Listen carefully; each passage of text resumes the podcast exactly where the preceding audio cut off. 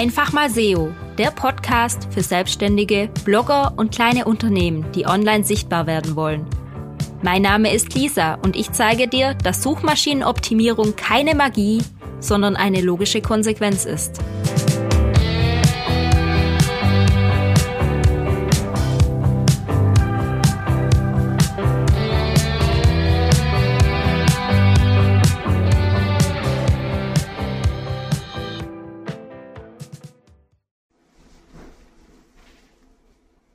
Hallo, ich grüße dich zu dieser neuen Podcast-Folge live aus dem Urlaub. Aktuell bin ich in Luxemburg mit meinen Freundinnen auf einer Bikepacking-Tour. Wir sind vorhin in Lulzhausen angekommen. Ein ganz nettes Dorf neben dem Fluss. Und ja, gestern ist richtig viel passiert. Ich habe mein LinkedIn aufgemacht und wurde bombardiert mit den Google News, dass Google jetzt die FAQs und die How-Tos aus der Suche entfernt.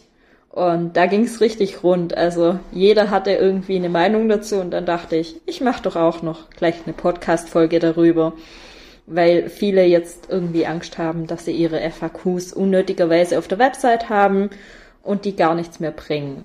Darum heute diese kleine Podcast-Folge.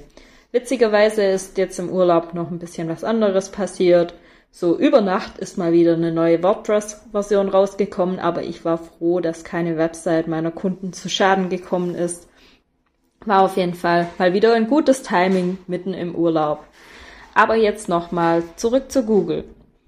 Bei Google gibt es ja in den Suchergebnissen FAQs und How-Tos.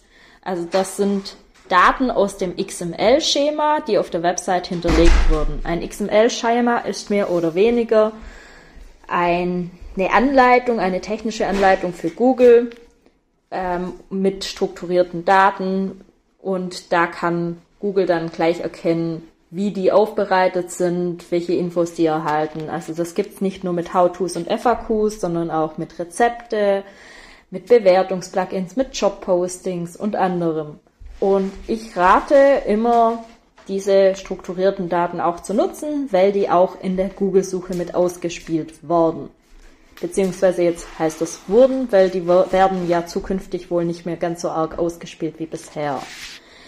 Und diese strukturierten Daten kann man dann auch anzeigen lassen als How-To, als FAQ, als Job-Posting oder anderes. Das heißt, sie sind auch für den Nutzer relevant und wenn man das sauber gegliedert hat, dann hat letztlich auch der Nutzer was davon. Jetzt ist Google hergegangen und hat gesagt, dass FAQs nur noch bestimmt für bestimmte Webseiten ausgespielt wurden und manche auch nur noch auf dem Desktop. Ich habe jetzt nicht die Regelungen genau im Kopf. Und das macht meiner Meinung nach auch Sinn, weil in letzter Zeit immer mehr Leute einfach nur FAQs gemacht haben, dass sie FAQs haben mit totalem Nonsens halt. Und da kann ich verstehen, dass Google sagt, äh, ja, wir spielen nicht mehr alles aus, ich würde auch nicht mehr alles ausspielen.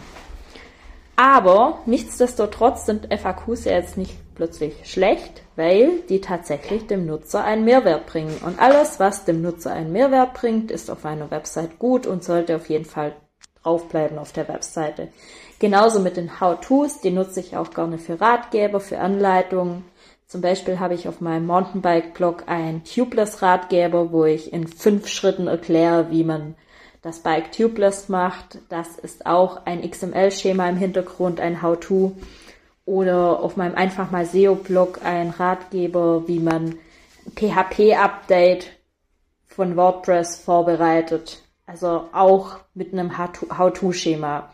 Dann habe ich auf meiner einfach mal SEO-Seite unter fast jeder Landingpage, Angebotsseite, sogar unter der Kontaktseite FAQs. Und die habe ich nicht nur für Google reingemacht, auch wenn das immer alle glauben, sondern für den Nutzer. Also ich sehe tatsächlich, dass diese FAQs regelmäßig geklickt wurden, regelmäßig durchgelesen wurden und dass da eben auch schon Fragen von den Nutzer beantwortet wurden. Also tatsächlicher Mehrwert.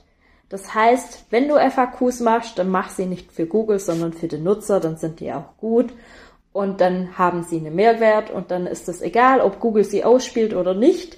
alles, was dem Nutzer gefällt, gefällt auch Google und somit wird dein Ranking auf jeden Fall nicht schlechter. Also das wäre mein kurzer Senf dazu.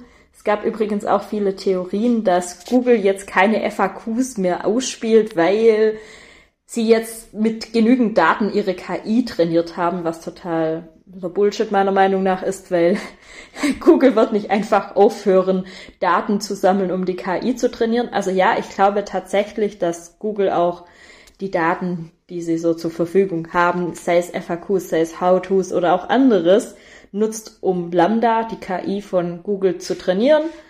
Aber ich glaube jetzt nicht, dass die sagen, jetzt haben wir genug Daten, jetzt äh, müssen wir nichts mehr trainieren und von dem her denke ich, dass diese Theorie etwas an den Haaren dabei herbeigezogen ist.